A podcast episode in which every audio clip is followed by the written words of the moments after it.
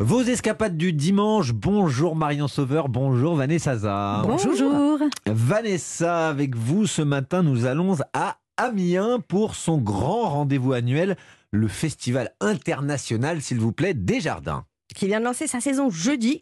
Euh, une fois de plus dans cet univers euh, incroyable, ce, ce patrimoine naturel de la ville, les ortillonnages. Alors on va quand même refaire un petit topo sur l'histoire des ortillonnages vite fait. Je ne sais pas si euh, Raphaël ou Marion, bah, vous la connaissez. En tout Pas cas, bien. là on est sur un ancien marais qui était asséché à l'époque romaine, euh, qui est devenu un grand lieu de maraîchage dès le Moyen Âge, avec à la fin du 19e siècle, eh bien quand même un million de maraîchers qui nourrissaient Amiens, la région, et même parfois Lille et Paris. Alors, après l'industrialisation, on passe par là, la main de l'homme disparaît, et donc la friche a pris la place du maraîchage. Mais depuis 14 ans, c'est devenu l'écrin du festival euh, qui permet, vous savez, à tous ces artistes plasticiens, ces architectes de réaliser des œuvres, de les y exposer, de nous faire rêver. Et alors j'ai une question très, très basique du coup, euh, Vanessa m'en voulait pas, mais comment on visite cette exposition euh, au final, ce, ce festival? Comment on y va? Parce qu'il y a de l'eau C'est Gilbert Fillinger euh, qui a créé et qui dirige le festival, euh, qui va vous dire pourquoi cette visite justement est originale. C'est unique, hein. on visite le festival en bateau. Donc on peut aussi visiter une partie à pied, puisqu'il y a une partie qui est très proche du centre-ville, à à peine 10 minutes à pied de la cathédrale. C'est visitable à pied, c'est un endroit qui s'appelle l'île au Fagot. Et vous avez une deuxième partie, qui est la partie la plus importante, hein. c'est là qu'on trouve le plus d'œuvres, qui est visitable euh, en bateau, donc des bateaux qu'on loue, peut être jusqu'à 6 personnes, et on peut à ce moment-là aller d'île en île. On a deux heures et demie pour euh, visiter les œuvres, mais aussi visiter du coup euh, les ortillonnages, puisque l'un est le complément de l'autre. Et la poésie existe dans les œuvres, mais elle existe aussi dans le site, qui est d'une grande beauté.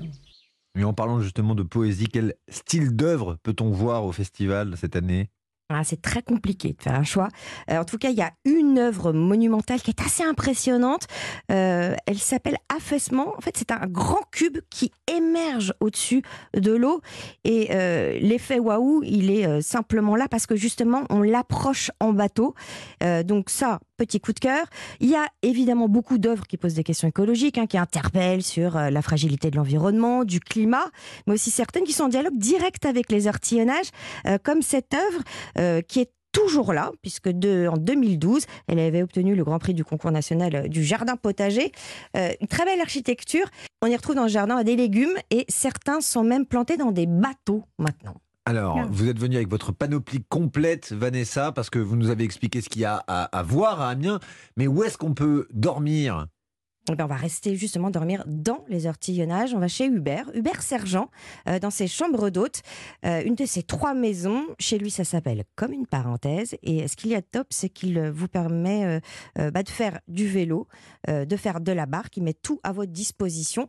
En revanche, c'est deux nuits minimum. Voilà, pour une bonne parenthèse. Merci Vanessa Zah, c'est bien noté. Le Festival international des jardins à Amiens, c'est à découvrir ce week-end. On passe à la gastronomie avec vous, Marion Sauveur. Vous nous emmenez dans les Pyrénées-Orientales. Oui, à Argelès-sur-Mer, cueillir le fruit qui annonce l'arrivée de l'été avec un petit peu d'avance, euh, j'avoue. Un petit fruit rouge, délicat, à noyau, c'est la cerise. Je vous, je vous laisse en déguster quelques-unes. Ce sont des bigalises, jolies cerises rouges, croquantes, sucrées, acidulées. Elles sont bonnes, hein Délicieuse. Elles nous viennent du domaine Saint-Thomas où Jean-Pierre Salvodelli en cultive une quinzaine de variétés. La récolte a commencé début mai, variété après variété, il y a encore pour quelques semaines bien sûr. Cette année, la récolte s'annonce encore hein, compliquée, mais tout de même meilleure que celle de l'an dernier. Le prix des cerises va rester élevé, comme nous l'explique Pierre-Jean Salvodelli. C'est vrai que c'est un fruit cher parce que euh, difficile à produire, parce que petit calibre, petit fruit, fragile, dont il y a beaucoup de travail. Et il faut les récolter tout à la main, tout à la main. Il faut qu'elles aient la queue pour qu'elles soient vendables, présentables. Sinon, elles ne sont pas vendables. Euh, pour la conservation, il faut qu'elles aient la queue. Si vous cueillez que la cerise sur l'arbre, alors il n'y a pas de problème, mais si vous la consommez dans les deux jours. Mais nous, pour expédier pour vos étals, on est obligé de la cueillir avec la queue, on est obligé de la calibrer, elle est triée.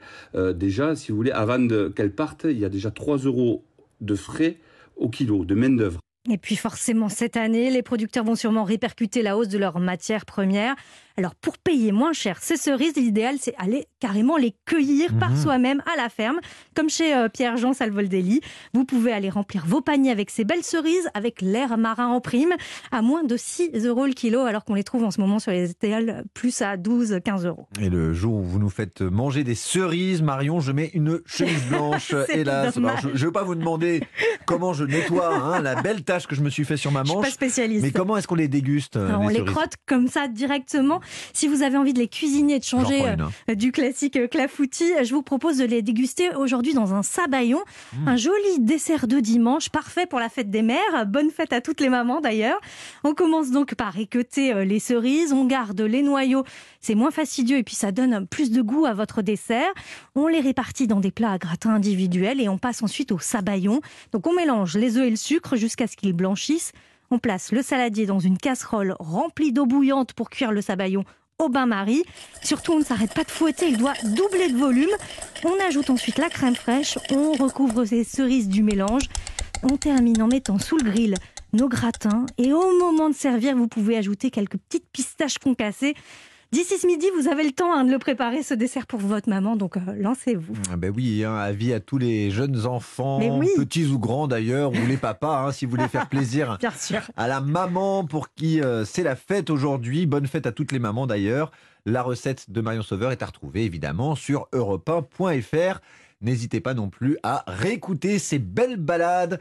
Euh, vous allez sur notre site et vous tapez Week-end Évasion. Merci Marion et Vanessa. Bon Merci, bonne semaine.